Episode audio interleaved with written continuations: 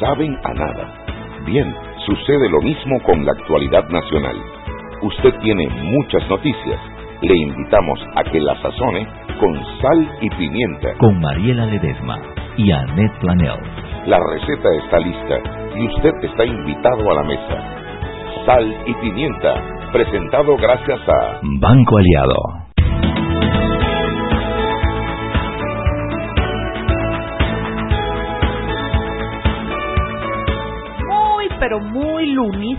Buenas tardes desde la cabina de Omega Estéreo. Les saluda su amiga Mariela Ledesma. Quiero hacer notar. Lamentada Pepper. Lamentada Pepper. Quiero hacer notar que cuando Chubi no está, todo el mundo se da cuenta que yo llego siempre a tiempo, siempre estoy aquí para recibir el programa, no tengo ningún problema, no no estoy viendo celulares cuando es, pero cuando ella está de una vez comienza con criterio, Mariela, con criterio y le hace creer a mis, a los míos, mis oyentes que es que yo no estoy pendiente del programa. Hoy me acompaña como siempre en un programa responsable, puntual, sin puya, Juan Macay, el mentado ají con guito. Esta combinación de pimienta con ají parece que funciona. Parece ser muy buenas tardes a todos, estimados amigos. Cobarde, cobarde. Hoy, hoy. No, sí, sí, bueno, porque lo que pasa es que la Shugi lo que hace es que suaviza la combinación esa de pimienta con ají, ¿no? Pero bueno. Pero ella me hahace quedar mal, pero quiero que confesarte Sí, ¿eh? que yo la extraño porque ella está por las Españas, ya fue a una boda, salió con un vestido rojo que parecía ¡uh, la, la! Le dije, te van a preñar, te vengo diciendo, te vengo diciendo que vas a venir con El un domingo el tonto. 7. Ella dice que no porque Mario Vega le sacó hasta las amígdalas, dice ella. Así es que después la vi de vestido largo no sé para dónde, después la vi por una calle, después la vi por un... Pa no, Bueno, no, está muy aburrida. Yo esta mañana le escribí y le dije que se notaba el aburrimiento en la cara de ellos. sí se les notaba. Daniela, hoy es 17 de junio. ¿Y qué se celebra? Hoy hace 31 años nació mi primogénita, Ay, Nicole Marie Nicole. Marie Mackay, Así que vaya para Nicole Abrams, mi beso, mi abrazo, Es todo mi amor y todo mi cariño. No, ella está pelada. Es una titito, es una titito. sigue siendo mi bebé y seguirá Sí. siendo mi bebé hasta que me muera. Ay, ay. Así que Ay, están Diógenes. Diógenes mandó aguacate. Diógenes. Unos aguacates más bonitos. lindo, Diógenes. Así que happy birthday to you, happy birthday y feliz cumpleaños para Nicole Y Marie. fe- de mi parte, besito de la tía, felicidades, mami, y el mundo que ya tú sabes, se te incline a tus pies, mi amor, y tú goza El con cumpleaños una vez al año nada más, así Sí. que feliz día del padre ¿Le a todos los padres. regalo a tu hija? Claro. Un buen regalo, Juan. Muy buen tú eres espléndido, ¿verdad? Yo por eso te puse ayer que tú como padre has sido el mejor, así que te felicitaba eh, porque de verdad que lo hiciste muy bien. Bueno, la verdad que Mariela siempre menciona, hace muchos años me lo dijo yo, se me quedó en mi cabeza, que eh, Tito Ducre y yo no éramos, que no era, eh, sí, que no éramos el, el típico maridos divorciados, ni papás de, de, de Me consta. Y que nosotros éramos diferentes, que ojalá todos ¿Sabes los qué? casos que bueno, le pasan tú por la sabes que la lista a medida que los años han ido pasando ha ido aumentando. He- conocido hombres, papás divorciados muy, muy, muy buenos, responsables, amorosos, que al final de todo lo que hacen son seres humanos buenos para, para, para nuestro país. Oye, eh, eh, eh, bueno, y hasta, y hasta, pues hombre, tía, hasta los madrices, los madrices de allá de la España. Oye, Saludos Mariela. a la Chuy si me oye. Mariela, tú sabes que, ¿tú has visto las noticias de hoy? Oye, Odebrecht, ¿tuviste lo de Odebrecht, no? Odebrecht se va a declarar en quiebra. Bueno, pareciera Pues porque hubo un problema a principios de junio con la sección esta de, de etanol y parece que se, se, les a- se le apretaron los fuas a un montón de gente y comenzaron, me imagino que han comenzado a redimir y a presionar, ¿no? Pero debo asumir yo que no han pagado ni un centavo. No, sí, sí, fíjate ¿A qué que han ellos dicen, aquí estaban diciendo casualmente que de que de unos 19, para ver, es que lo leí ¿De aquí en Panamá han pagado? Ah, no sé, aquí en Panamá. En A, Panamá. a nivel a nivel a nivel global, la deuda era de no sé, 20 mil millones, una apuesto que vaina la de los gringos se abonaron. Oye, la otra noticia interesante es el, el posible enjuiciamiento a Juan Carlos Varela por parte de los diputados. ¿Ah? Los diputados anunciaron ¿A dónde viste eso? en los medios de comunicación desde Yo esta no mañana dando vueltas, sí. ¿Qué dicen? Dice que por extralimitación de funciones, porque aparentemente creó una institución nueva por decreto y que la Constitución dice que eh, tiene que ser vía una ley en la Asamblea Nacional. Así Pero que, eso no está aquí en el periódico. Sí, señora. ¿Será? ¿Será que es un...? Yo sí supe, por ejemplo, que le metieron un amparo de garantía a la estrella de Panamá. Eh, yo la- lo que pasa es que yo hasta que no salga en la prensa, qué pena, pero yo hasta que no salga en la prensa no lo, no lo doy como una noticia confirmada. Esta soy yo, Mariela Ledesma, que tengo mis preferencias, ¿no? Eh, pero bueno, Lo eh, otro lo la posible lesión patrimonial por 24 millones de dólares por la compensación de los de los Diablos Rojos. también para Juan Carlos Varela. No, no, eso es el gobierno de la 2009-2014. Pero ¿cuál es la noticia? No te la entendí, perdón. ¿Te acuerdas que compensaron Sí, para sacar claro, lo- claro. en el gobierno anterior? Ujú. Aparentemente hubo una lesión patrimonial en esa compensación por un monto de 24 millones. ¿Y hay nombres de investigados o algo así? Que hay 500 y pico Ay, Dios mío, imputados. París. Yo no sé cuántos de la autoridad de, turi- de, tra- de transporte y de otras or- organizaciones más. Eh, yo sí supe, por ejemplo, que le habían puesto un amparo de garantías a un abogado que dijeron el nombre, pero como no lo conozco se me escapó. Eh, eh, yo esto eh, eh, eh, que, que le pusieron un amparo de garantías al preside, al presidente por haber dado el decreto ese de los extranjeros que se quedan en Panamá, que no sé qué, que le, la- parece que le flexibilizó un montón de cosas, en O sea, fin. los que tienen 10 años de estar en Panamá les dan residencia permanente. Pero ya, ya salió el gobierno, el nuevo gobierno, Así es. diciéndole que por favor, señor presidente, eh, sea consecuente con las cosas que usted está haciendo, porque lo que usted está haciendo ahora ni siquiera lo va a afectar a usted, nos afecta a nosotros. Entonces, le- lo que le están diciendo es, si quiere hacer algo, pues por lo menos consulte, eh, porque no, no es necesariamente lo más saludable para el país. Hablaron de, de la salud de Panamá, ¿no? Ujú. Lo otro fue la carta que mandó Humber a la Corte Suprema de Justicia. Oye, sí. Está buena también. Oye, pero es que esa presidenta de la co- del- del- de, la asamblea está pasada, está muy pasada, Juan. Ojalá que de verdad pase algo. Ella dirá que, no sé, el primero de julio toma posesión el PRD, no será que si eso hará. la- Pero vamos a ver qué nos cuenta Henry Cárdenas. Cárdenas. Cárdenas. ¡Aló! Buenas tardes, ¿cómo están? Estamos que ya es ganancia, hay gente que ni está, mira, Así mismo es. como la Chugui que está por los madrices. Que los puede, madrices. pues. Pues además somos mortales. Así, señor. Cuéntemelo todo. ¿Qué tenemos por allá por prensa.com? Bueno, como ustedes comentaron en el adelanto, ahí la noticia que se disparó de una vez fue el caso eh, de Odebrecht y la eh, eventual eh, declaración en quiebra por problemas económicos que tienen.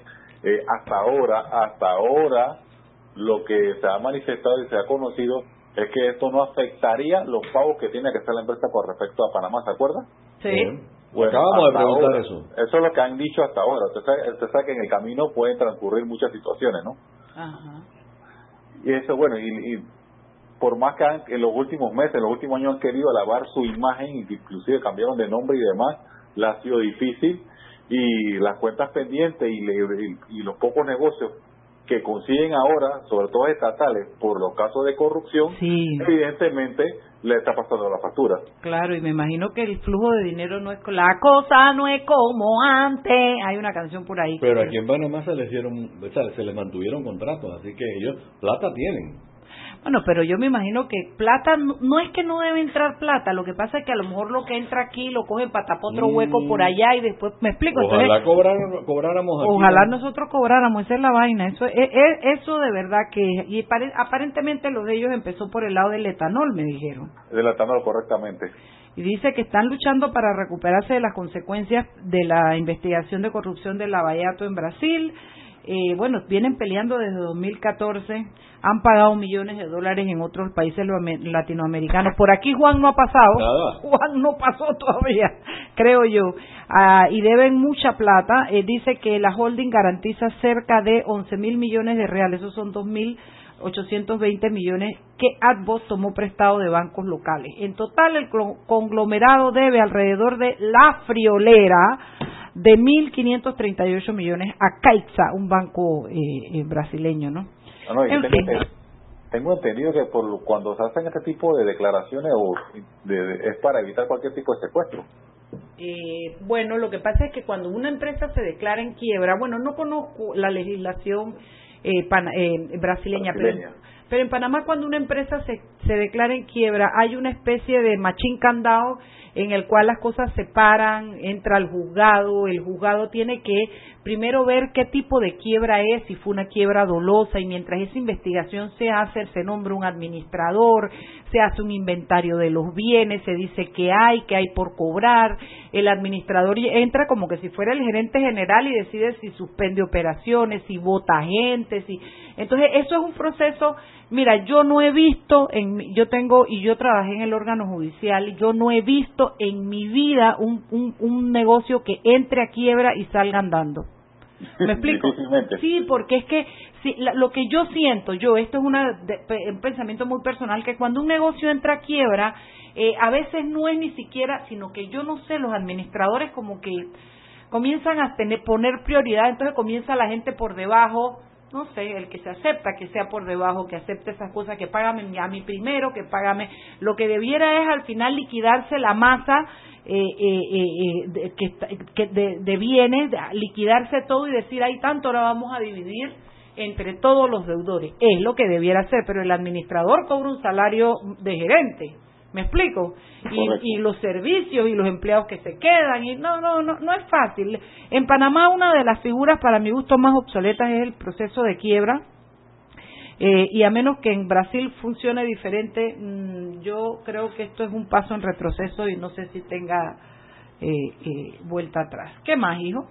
Oiga, bueno, ya usted comentaron lo, de Humber y, la carta del Contralor eh, que envió a, la Corte Suprema de, Justicia en vista de que no pudieron cumplir con sus acciones el pasado viernes. En esta misiva, Humber le pide a la, a la Corte que adopte las medidas con carácter de urgencia y de manera oportuna, eh, que den fiel y eficaz cumplimiento a lo normado en la resolución de la Contraloría que ordenó la acción fiscalizadora en ese ente estatal. Y lo que alegaba el Contralor esta mañana, que también habló, eh, él comentaba que si el, la Corte Suprema de Justicia no cree que le, si ya hay un fallo y, la, y enviando esta carta a ellos, no cree que, se la vayan a rechazar. ¿Por qué? Porque la Contraloría también ya ha hecho auditos en la Corte. y que no ve bien, que para él considera que es una vergüenza que este órgano del Estado, en este caso la Asamblea, se sienta por encima de los demás. Bueno, déjame explicarte qué pasa. La Corte falló a favor de Jumbra en el sentido de decir que lo que él hizo es parte de sus funciones y que, la, y que, la, y que el Palacio Legislativo pues eh, debe dejarse auditar. ¿Qué hizo? Eh, eh, eh, veo la mano, veo la mano de un abogado que pasó por la corte, que es muy PRD, que sabe mucha letra menuda y que a veces llora. Porque lo que han hecho es muy, muy hábilmente, ya después de la corte no quedó otra instancia, lo que hicieron fue pedir lo que se llama una aclaración de sentencia que se pide dentro de los dos días siguientes a la resolución y que se supone que debe ser para eh, aclarar cifras equivocadas, aclarar, pero no entra en el fondo, solamente es una aclaración que va a decir la coma significa que lo que viene después no sigue, cualquier bobería, ¿me explico? Para mi juicio, la aclaración de sentencia no, no interrumpe el, el, el, el hecho de que la resolución quede en firme y debe cumplirse, pero evidentemente ellos le están dando otra interpretación y para poder decir públicamente que esto eh, que ellos tienen un recurso interpuesto que realmente ya no entra al fondo. Yo te puedo asegurar que no entra al fondo porque el fondo es el tipo sí puede entrar tocarte la puerta pedir los libros y auditar.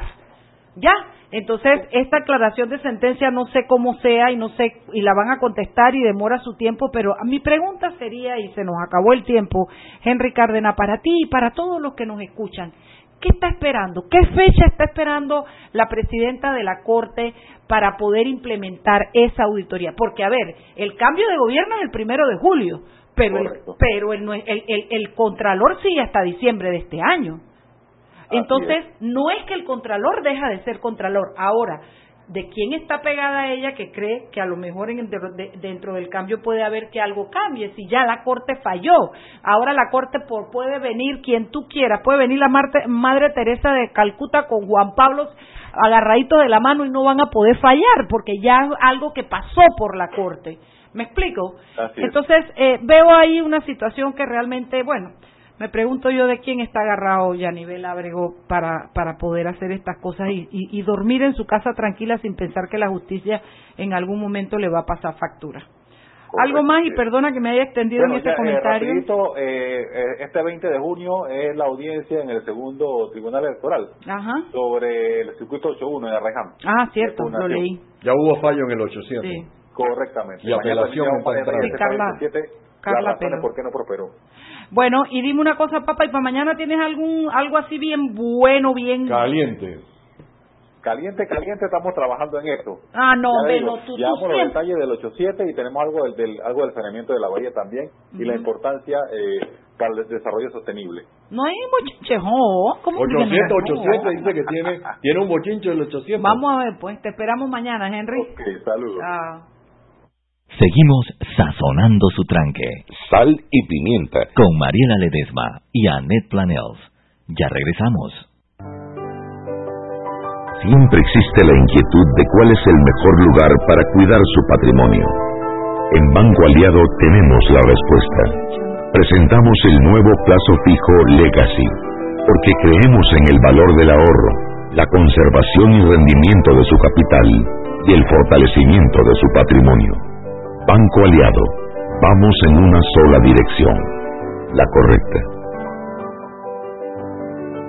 ¿Quieres más data? Recibe ilimitada de Claro en un Pim Pum Plan pago de 30 balboas para que la compartas con quien quieras en 3G y 4G LTE. Además, tu plan incluye minutos para llamar a 32 países sin pagar más. ¡Claro! La red más rápida de Panamá.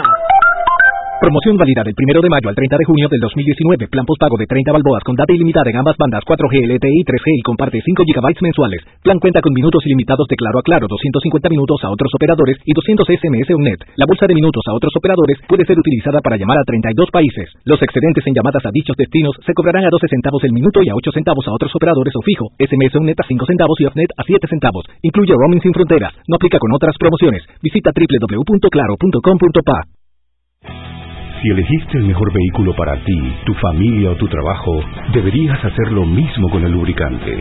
Ahora Terpel te ofrece una nueva familia de lubricantes de última generación, desarrollados con tecnología americana para proteger y evitar el desgaste en cada tipo de vehículo, pero inspirados en un motor más importante que el que mueve tu auto. Máxima protección y mayor rendimiento para el motor que mueve tu vida. Nuevos lubricantes Terpel. Joven, ayúdeme. Me dijeron que por aquí hay un lugar donde puede encontrar silla de rueda, andadera y eso. Casualmente vengo de ahí. La casa del médico es el lugar donde compro todo lo que necesito si de salud se trata. Y la gran mayoría de los médicos compramos ahí. Joven, ¿y cómo están los precios? Excelente, los precios justos y tienen también equipos para alquilar. La casa del médico, sillas de rueda de todo tipo y tamaño, andaderas, muletas, camas hospitalarias y todo lo que necesita el profesional de la salud para beneficio del paciente. Ubicados en Panamá, calle Justo Orsemena y en Chiriquí, Plaza Luar, local 1 a un costado del Hotel Ciudad de David, la casa del médico. Contáctanos al 207-6300 en Panamá o al 787-0028 en David y síguenos en nuestras redes sociales de Instagram y Facebook. Y comparte tu data en un Pim Pum Plan pospago de Claro de 25 balboas porque tienes 15 gigas y redes ilimitadas que puedes usar en 3G y LTE. Claro y porque valoramos tu esfuerzo, educador, profesional del sector salud y empleado público, pide tu préstamo personal en Banco Nacional de Panamá, grande como tú. Continuamos con más aquí en Sal y Pimienta.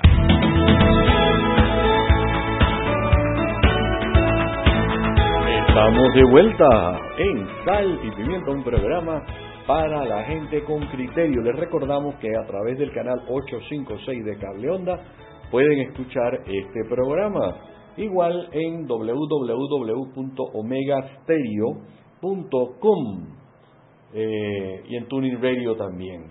Y, y Anchor, Anchor, Anchor. Y en Anchor, pero ese es ya el programa grabado, ¿no? siempre que usted se haya perdido, yo estaba viendo, esto viene, oye, desde junio del 18 están todos los programas allí, junio del año 2018 a la fecha, usted eh, baja la aplicación aplicación Anchor. Se escribe así mismo A-N-C o K.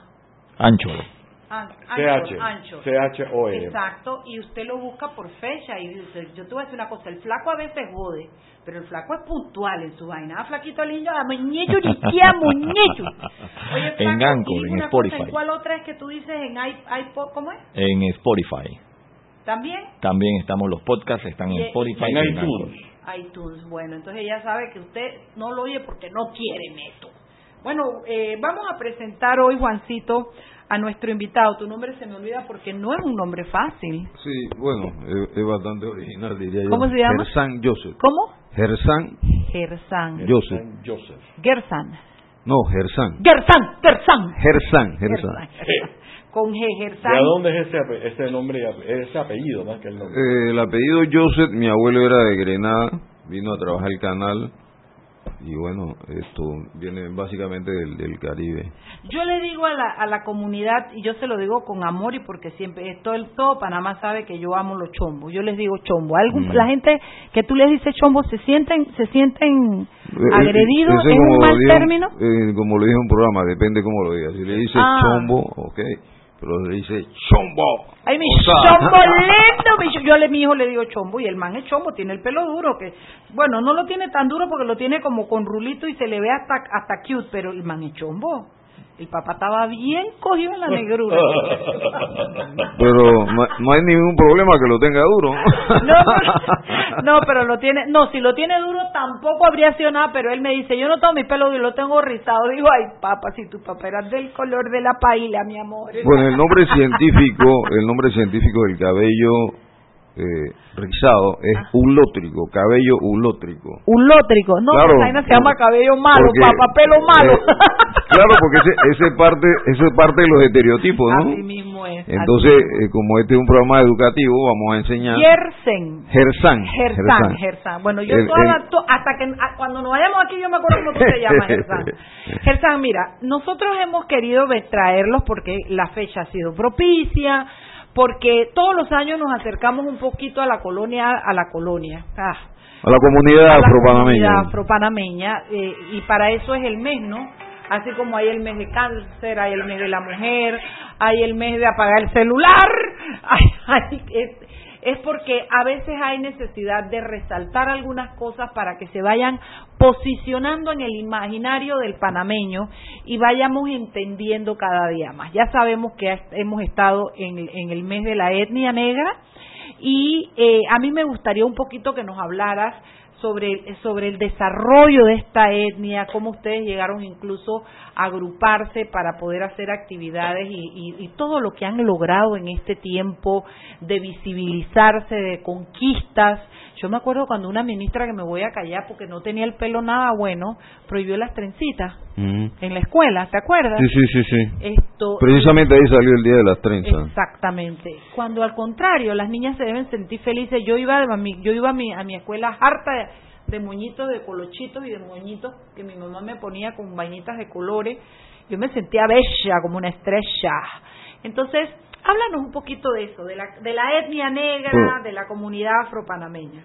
Bueno, básicamente esto, como estábamos conversando an- anteriormente, el tema de los descendientes africanos, es decir, la comunidad afropanameña, no vinimos aquí voluntariamente.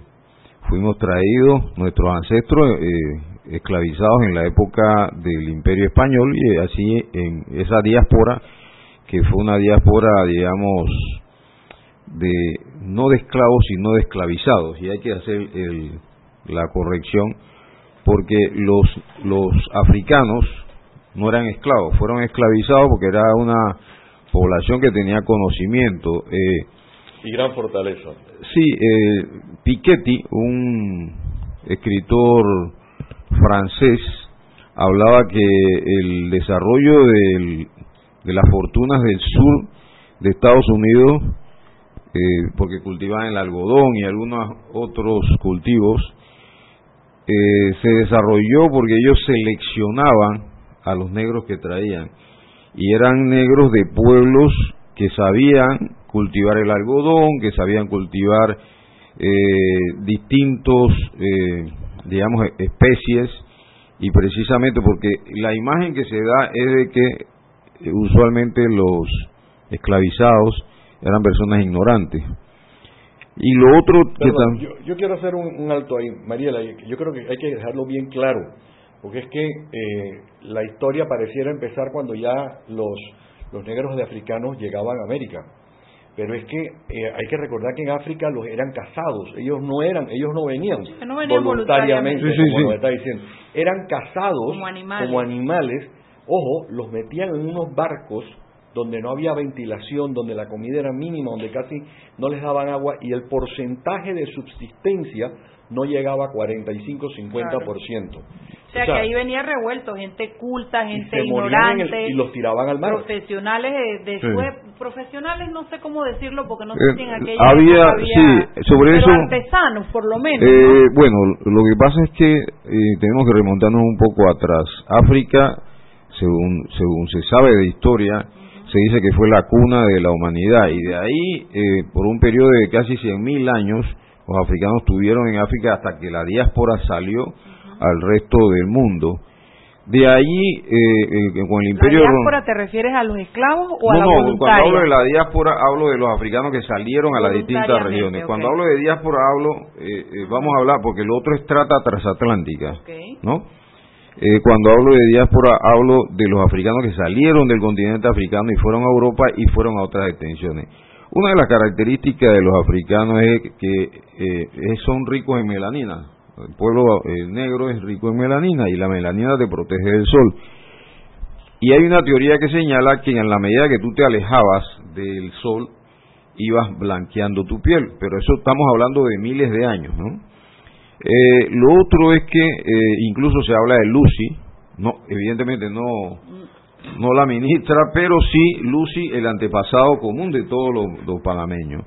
Ese, ese antepasado común era el, el, digamos como la, digamos la, la visión de, de centro y de comunidad de todos los humanos.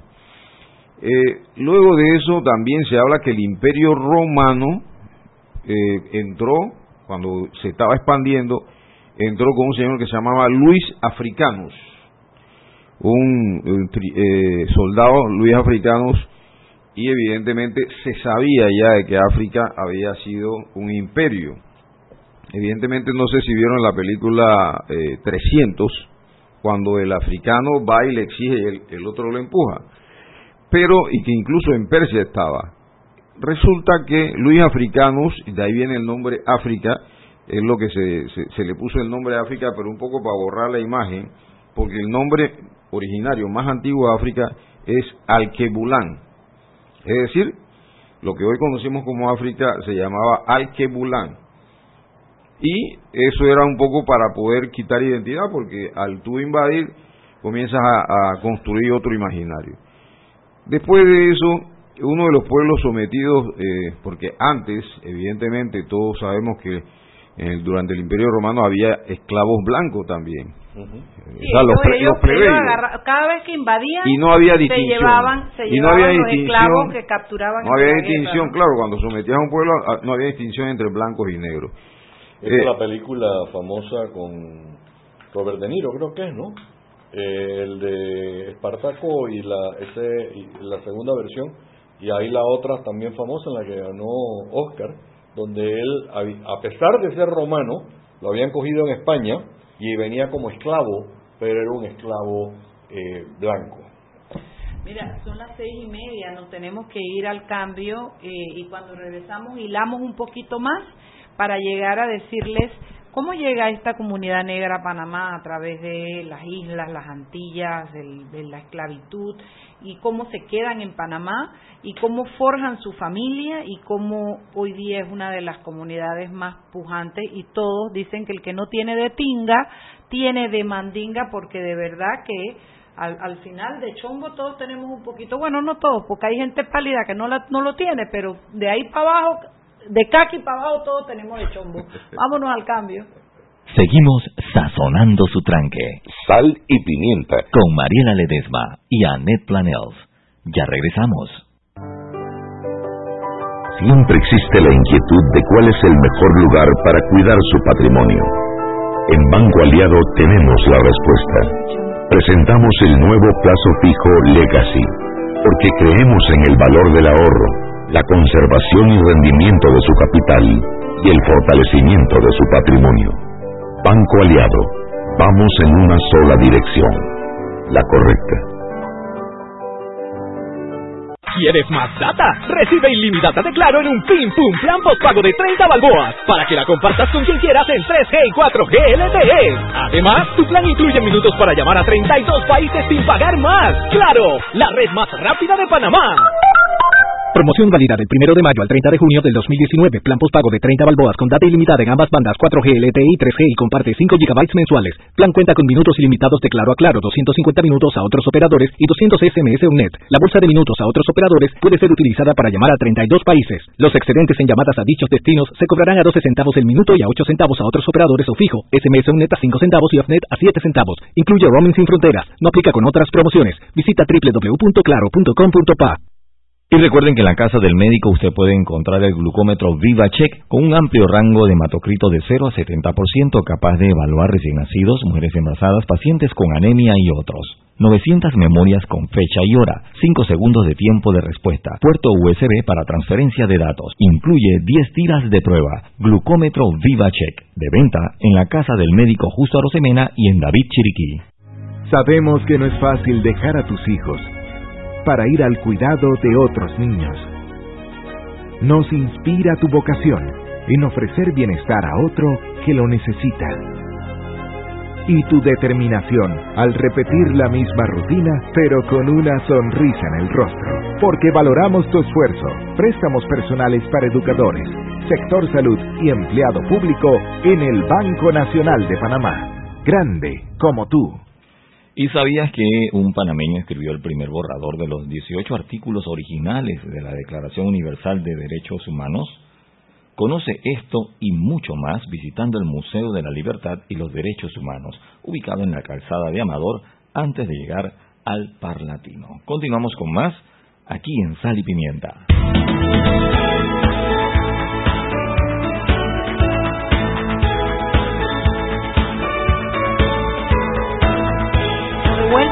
Pimienta, un programa para gente con criterio. Y no me acuerdo el nombre, Gersan. Gersan Joseph. Gersan. bueno, eh, Gersan Joseph Garzón, porque tengo que acordarme de mi mamá también. Madre que, también puso lo suyo. Sí, sí. Gersan, estábamos hablando de eso. Háblame un poquito de cómo llega eh, la, la, diáspora o, la, o, el, la trata de los negros a, Panamá? ¿Cuál es la ruta? ¿Cómo llega? ¿Vino de una sola vez? ¿Hubo? ¿Eso está partido en diferentes sí, voy a tratar de sintetizarlo rápidamente. Bueno, básicamente en 1441 se dice que fue el primer eh, portugués que por accidente capturó unos eh, reyes africanos y cuando los llevó a su rey, él no los quiso y lo devolvieron, pero cuando lo devolvieron le dieron como premio eh, negros que se pudiera llevar. Eh, y luego de eso, a, partir de ahí comienza esa, esa digamos, eh, ese comercio humano, que es un comercio deshumanizado y, y, evidentemente fuera de todo lo que se conoce como derechos humanos, que en ese entonces no existía como tal. Lo, lo cierto es que la trata transatlántica trae fuerza de trabajo cuando los indígenas demuestran que no tienen fortaleza para hacer los trabajos forzosos en las minas, en las construcciones, entre otros elementos. Y Bartolomé de las Casas, digamos que es el culpable de esa situación, porque reemplaza a los indígenas por los negros. Y los negros eran considerados como objetos. Se les pone en inventario, igual que con las vacas, con los quintales de arroz. Una cuestión completamente deshumanizada y descarnada. Esa trata transatlántica duró hasta mucho del siglo XIX. Eh, y en esa se calcula que fueron varios millones, más de 12 millones de esclavos, entre eso en la travesía morían muchos, y no se distinguía entre niños, mujeres, se separaban familias. Hay un libro, eh, La tragedia del color, de, del profesor Mario Molina, que, que señala una de las cosas más importantes en que el color te afectaba. Otro elemento que sí es importante es que evidentemente en ese paso de África, usualmente de Nigeria, Senegal, Benín, de esa, del cuerno de África prácticamente, venía el gran sector de esclavizados y quienes los capturaban mucho eran los portugueses y los árabes que, que desarrollaban ese comercio. Posteriormente se fueron incorporando otros países como Holanda, eh, se fueron incorporando los españoles y esto prácticamente era una forma de tener fuerza de trabajo para las minas, para la construcción. Incluso la ciudad de Panamá fue construida por esclavos negros. Luego de eso eh, viene un segundo momento, las rebeliones de cimarrones, que Panamá, el palenque de Santa Isabel fue el primero de la resistencia. También estuvo Antón Mandinga, Bayano eh, entre otros, que solicitaban eh, que podían eh, desarrollar un palenque para buscar su libertad. Es decir, un ser humano que quería su libertad y que luchaba incluso hasta perder la vida precisamente para, para lograr esa ilusión. El ambiente le favorecía y sobre todo la selva en Panamá, porque ellos venían de un ambiente similar evidentemente con eh, diferentes eh, temas climáticos. Sobre todo lo otro importante era que la densa selva de Panamá les, les permitió esconderse, había palenques y eh, básicamente cimarrones en, en Chepo, Darién, Darién, Colón, y lo que hicieron posteriormente fue negociar de poner a los, los cimarrones como fuerza de combate a los indios cuna, que eran, atacaban mucho las expediciones. También los negros libertos, los negros esclavizados, pero que se escapaban, atacaban también el camino de cruce y de alguna manera eso conspiraba con el trasiego de riquezas de oro y, distintos eh, metales preciosos. Lo otro es que eh, también eh, Panamá fue un punto, digamos, de, intercambio hacia Perú, hacia Colombia y hacia otros, otros, otras áreas, Centroamérica, incluso Costa Rica, Nicaragua. Pero lo más importante es que Cuba se, se convirtió, Cuba era el, punto donde llegaban los esclavos. El almacenaje. Y, y de ahí, correcto, y de ahí se extendían a otras partes al eh, resto de América. Y sobre todo, uno de los elementos que está presente en Cuba es que los africanos traían su religión y hacen hicieron algo que se llamó para no perder a sus dioses y sus deidades hacían lo que se llama el sincretismo religioso y transformaron sus deidades en, las deidades eh, católicas. Sí, porque los españoles, además de que se los traían, los cazaban como animales, los contaban como animales, pretendían que fueran cristianos. Entonces, como querían que fueran católicos, perdón, eh, y les decían y los que los convertían cuando ellos ellos tomaban palos si no hacían Sí, sí, no, y, si fuera palo solamente, o sea, eran, eran eliminados, eran, eran, sí. Entonces, ¿qué resulta? El sincretismo, lo que ellos fueron, porque fueron muy inteligentes, ellos agarraron sus propias deidades y dijeron, bueno, Changó es, eh, creo que eh, eh Aubatalá, Changó. Sí, tenían varias, varias deidades, entre eso. Y era que la Virgen tal, la Virgen tal, la Caridad. La Virgen de la Caridad del Cobre, San Lázaro, entre otros. Pero bueno, eso, eso, creo que se llama eso. eso permitió que, que pudieran seguir con su sus deidades y eso se desarrolló mucho en Cuba. que decían San Lázaro, Santa no sé qué, ellos juraban que ahorita era cantándole a sus dioses. Pero algo similar pasó con los africanos, los descendientes africanos acá, que eran los congos, que tenían la revesina y le hacían burla a los españoles, incluso se vestían con ara, porque eso es uno del patrimonio cultural de Panamá, incluso eso se ha, eh, ha, trascendido, se, vestían con harapos, sí y, tenían la revesina, que eso es muy eh, popular del habla eh, popular del panameño. el pajarito de los congos es el que habla al revés todo lo que te dice y tú no solamente quienes dominaban la técnica de la revesina entendían lo que hablaba el pajarito. Pero no solamente eso, eso se expresa en el hablar del panameño, en el hablar popular, es decir, hay una presencia de la negritud que es sopa, la opé, entre otras cosas, esa revesina que está presente en el hablar popular y ese eso te denota la presencia de, la cultura conga en todo el tema eh, de Panamá. Hay otro... culturalmente también, el, el, diablico sucio, si ustedes se fijan, el, el colorido del diablico sucio y la máscara, que era para burlarse hasta cierto punto de los españoles, ese colorido es muy similar al colorido que traía los africanos que venían de, del continente. Es que distintas, distintos bailes, Saracundé, en lo mismo Los Santos, incluso en Cambutal, hay, hay, o sea, en Los Santos hay mucha presencia afro, en Chitré evidentemente, pero eh, si usted va examinando, no solamente en el Rincón de Santa María, si usted va a Coclé y si va a Antón, usted ve el tema del el, el festival que hay en Antón, que es el festival de del Dorito, Guapo y el Corpus Christi, o sea, en todos, en San Juan, todos estos festivales tienen una presencia y el tambor es el que marca la presencia africana, porque era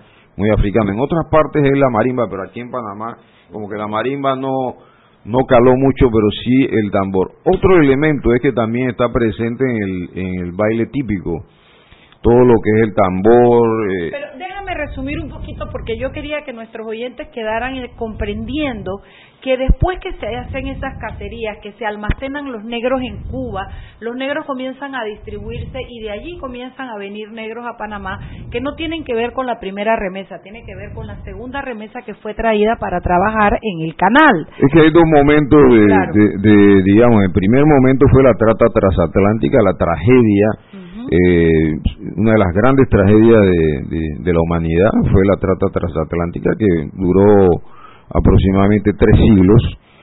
Posteriormente, eh, durante la construcción del canal francés, eh, los franceses traen, obviamente, de sus colonias traen martiniqueños, eh, guadalupeños, que son colonias francesas, y incluso de Jamaica también traen. Equivocadamente la gente habla de afroantillanos, pero incluso, como he señalado, los afroantillanos también son los cubanos, los dominicanos, los haitianos, y no significa que afroantillano sea solamente el que habla inglés, es de, la, de las grandes Antillas.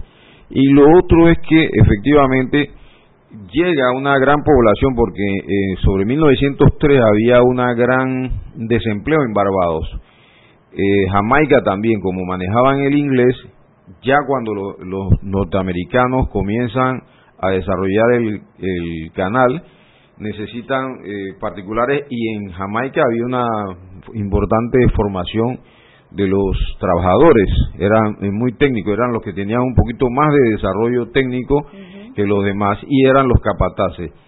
Pero en Martinica hubo un, sismo, eh, un, un volcán que, que hizo que muchos de los martiniqueños vinieran para esa época, creo que fue en 1902 o 1903, y eso fue un factor eh, que trajo que los martiniqueños vinieran aquí, incluso fundaron la primera, en 1910 fundaron la primera fundación, la Fraternité, que todavía existe y que Leonardo Signet es el presidente. Y esos eran francoparlantes, ¿no? Eran francófonos, correcto. Ellos hablaban francés y aquí se mezclaron los de las Antillas que hablaban francés, los que vinieron que hablaban inglés y se forma la comunidad. Lo interesante para aprovechar el, minuto es que en Panamá es uno de los países que tiene una conformación de la negritud de distintos ámbitos, creol, inglés, francófono, que no lo tiene en ningún otro, otro eh, lugar precisamente por esa convergencia para la construcción del canal. Y de aquí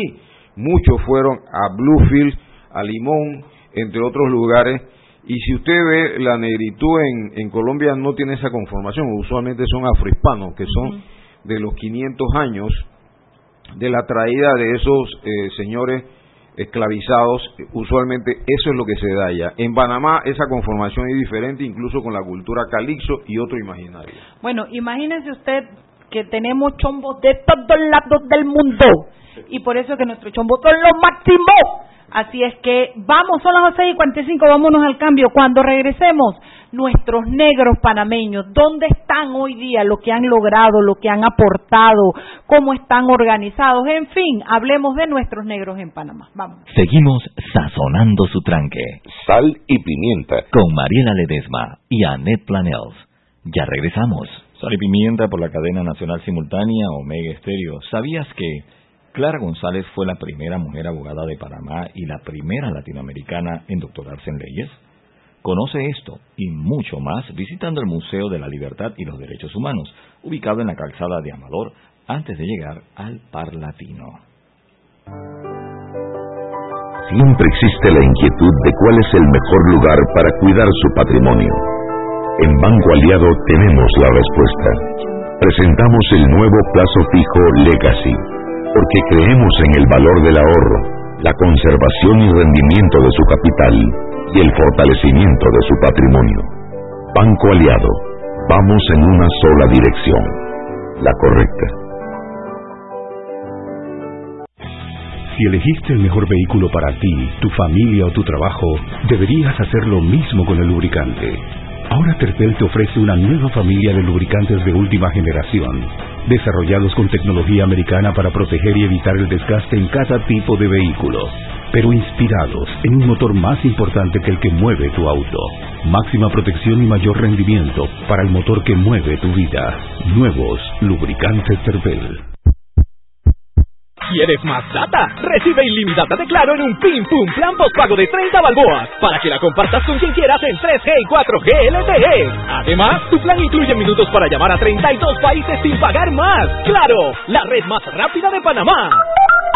Promoción válida del 1 de mayo al 30 de junio del 2019. Plan postpago de 30 balboas con data ilimitada en ambas bandas 4G, LTE y 3G y comparte 5 GB mensuales. Plan cuenta con minutos ilimitados de Claro a Claro, 250 minutos a otros operadores y 200 SMS net. La bolsa de minutos a otros operadores puede ser utilizada para llamar a 32 países. Los excedentes en llamadas a dichos destinos se cobrarán a 12 centavos el minuto y a 8 centavos a otros operadores o fijo. SMS net a 5 centavos y OFNET a 7 centavos. Incluye roaming sin fronteras. No aplica con otras promociones. Visita www.claro.com.pa.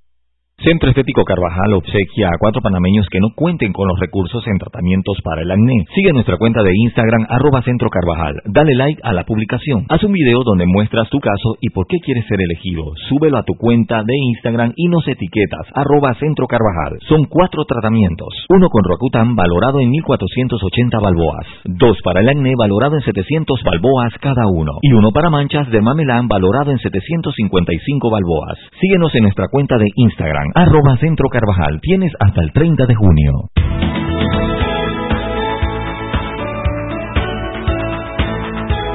Estamos de vuelta en Sal y Pimienta, un programa para gente con criterio. El chombo más guapo de este país, te lo digo yo, porque es el marido de mi hermana, de mi hermana de la vida. Samuel Edward, chombo alto, sin panza, de ojos verdes y buena gente. Ese es mi chombo lindo. Saludos, eh, negro. Dice que Jamaica sufre una crisis económica por la crisis del precio del azúcar de caña y que eso también provoca.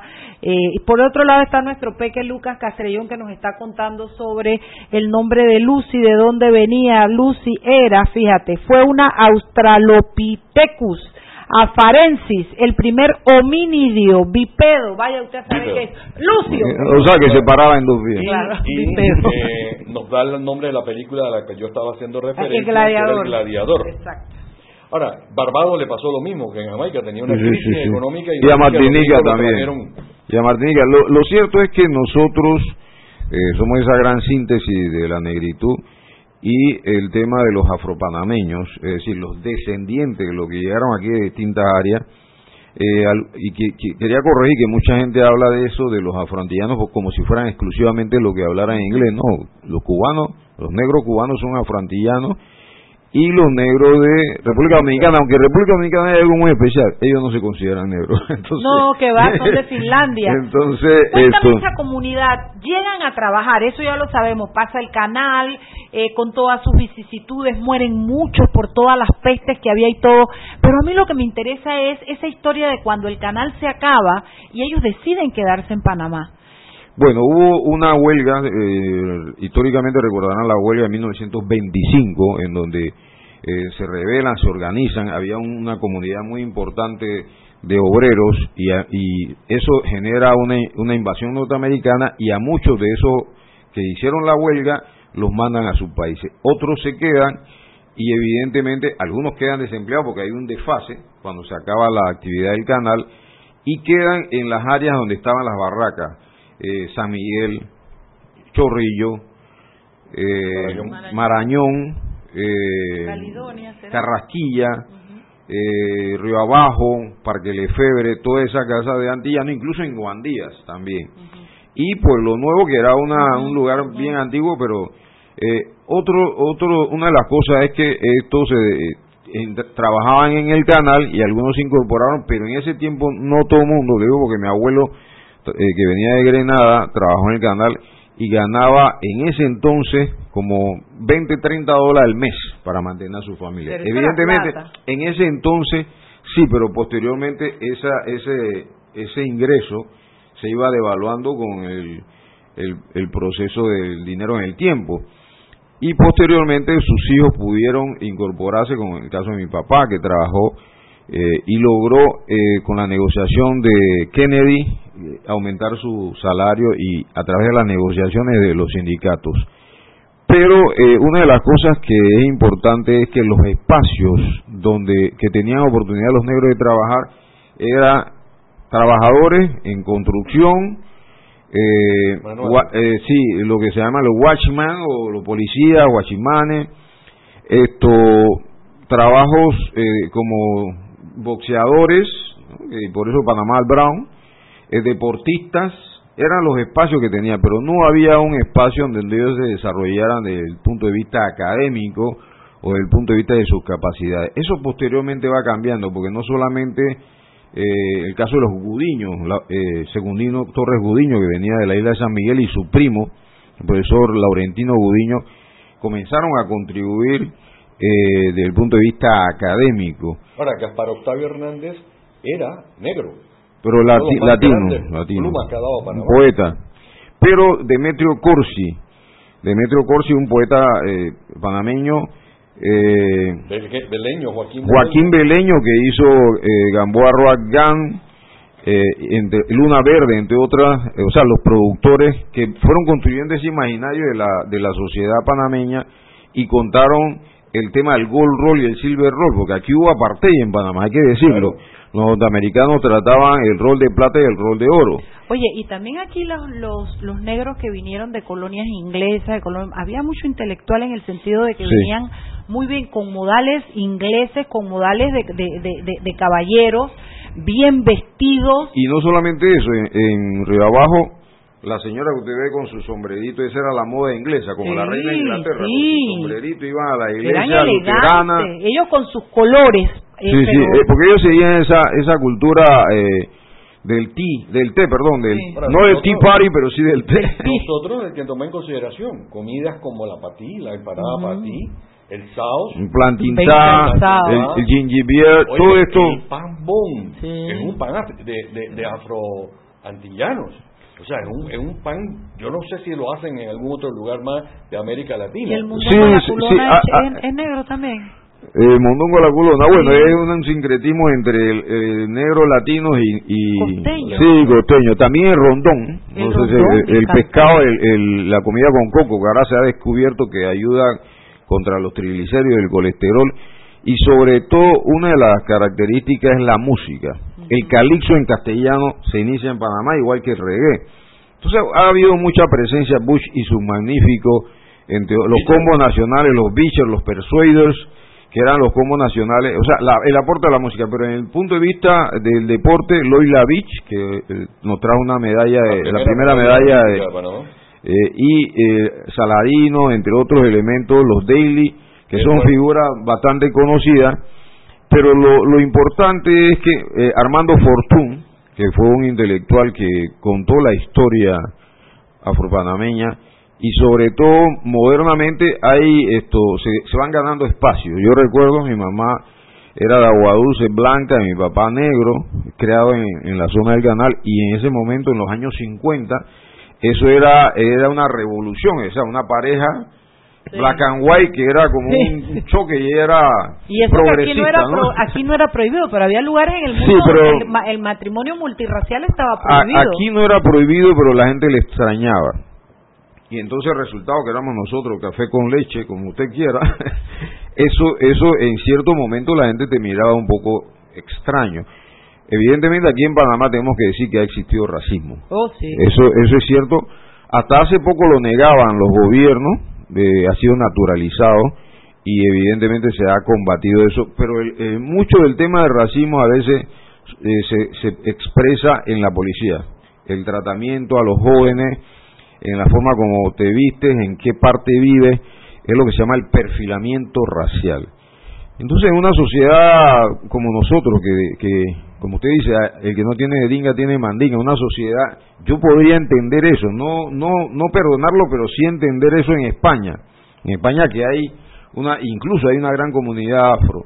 Pero en Panamá, donde todos somos un resultado, una mezcla, eh, y aquí somos producto de ese... Los originales son los indios, o los originarios, como Correcto, entonces yo siento que hace falta educación. Hay una construcción también del imaginario en el sentido de, tratar de invisibilizar, porque nosotros tuvimos... Tres minutos de programa, yo necesito que tú le digas a la gente cómo están organizados ahora, qué hacen, cómo se, qué, qué está pasando con la comunidad negra. Bien, una de las cosas importantes es que después de 70 años no aparecíamos en el censo. A mí me tocó, yo era el primer secretario de la Consejo Nacional de la Etnia Negra en el 2008 y, digamos introducimos la pregunta en el censo en el 2010 que tuvo crítica y todo por ahí quedó. Ahora estoy trabajando en la comisión de la meta del subcenso sub-20 2020 y hemos eh, establecido algunos etnónimos para que la gente se identifique. ¿Y por qué esto? Porque si nosotros no tenemos datos no podemos analizar cómo está la situación educativa, de salud, cómo es el avance social de este grupo eh, importante que está en todas las provincias, incluso en la comarca eh, Gunayala, en Puerto Valdía. Entonces, se necesitan datos para analizar la condición social de esta población, su, eh, la cohesión social, el aporte que hay, cómo están para poder desarrollar políticas de Estado que puedan hacer que la población comience a desarrollar algunos de los elementos y su condición. Hay una situación, eh, evidentemente, eh, que esto es de la herencia del, esclavismo, de la situación de la trata transatlántica, es que esa población está postergada y usualmente ubicada en lugares postergados, en los lugares más pobres. Hay también quienes son profesionales, quienes hemos podido desarrollar eh, con lucha, pero hemos llegado al profesionalismo, pero eso pasa aquí y en toda América. Dime algo, esto, ¿dónde se reúnen los negros ahora? ¿Cómo, cómo se conglomeran para tomar decisiones, para buscar representantes? Porque en política yo lo sé, yo creo que es mm. evidente que están abiertos a la política, que se candidatizan, que son electos, pero háblame un poquito de cómo etnia, cómo, cómo se agrupan. bueno, eh, está el foro afropanameño que lo dirige, eh, que están distintas organizaciones y toma, se toman decisiones y propuestas. Está la Coordinadora Nacional de Organizaciones Negras que agrupa 26, 27 organizaciones, está Unice Menezes, que es la secretaria ejecutiva y que tuvo una lucha importante en la visibilización del censo. Está Alberto Barro ahí también, Samuel Samuel.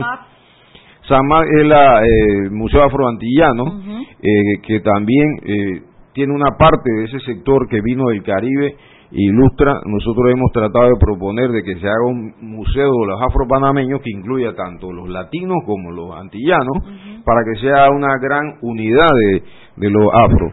Eh, y uno de los elementos que quisiera decir es que es importante en el gabinete del señor presidente Cortizo que se visibilice a los afros. Nosotros hicimos una propuesta, yo particularmente, frente a la propuesta de Juan Carlos Valera, nosotros propusimos que había que romper con el tema de la Junta Directiva del canal. Eso salió, fue tuvo mucha publicidad el tema de la carta que yo le dirigí, una carta abierta, y nosotros también estamos propuestos para la Junta Directiva del canal y creo que es importante darle diversidad a esa Junta que solamente hay ciertas personas solamente ministro, abogado, gente que está en comercio, pero no expresan la diversidad. Era sindicalista negro, Anderson. No, pero él no estuvo en propiedad. ¿No? Anderson tuvo por su condición de sindicalista, pero nunca quedó como representante de los obreros no ha estado consignado el tema de los de la noche en punto tú dirás, ay, qué necia, pero yo tengo no, no, no, pero... que está ahí, ese que está ahí, mira, se pone bravo si nos pasamos un minuto. Eh, bueno, yo creo que este, este tema no se agota aquí. No, por supuesto. Podemos venir en otra ocasión para puntualizar algunos temas. Creo que la población afropanameña está avanzando. Para información ya está abierto también. sí, para, para información de, de la gente, ¿tienen algunas redes o algo donde puedan buscar información? Sí, Observatorio Panamá Afro, también está el, eh, en Twitter la Coordinadora Nacional de Organizaciones Negras, el foro afropanameño, eh, el mío es Economía al Día, eh, también estamos ahí, y Censo 2020, ahí va a haber una campaña sobre el Censo 2020. Y a comer rico, vaya para allá a comer rico. Bueno, señoras y señores, ha sido el programa del día de hoy, yo los espero mañana, mañana. ¿Saben a quién tenemos? A, a Dirk Jensen, el embajador de Holanda en Panamá, de Países Bajos en Panamá. Se va ya, se va. Pero antes de irse nos concede una entrevista y mañana lo vamos a tener acá. Chao, chao. Hemos presentado Sal y Pimienta con Mariela Ledesma y Annette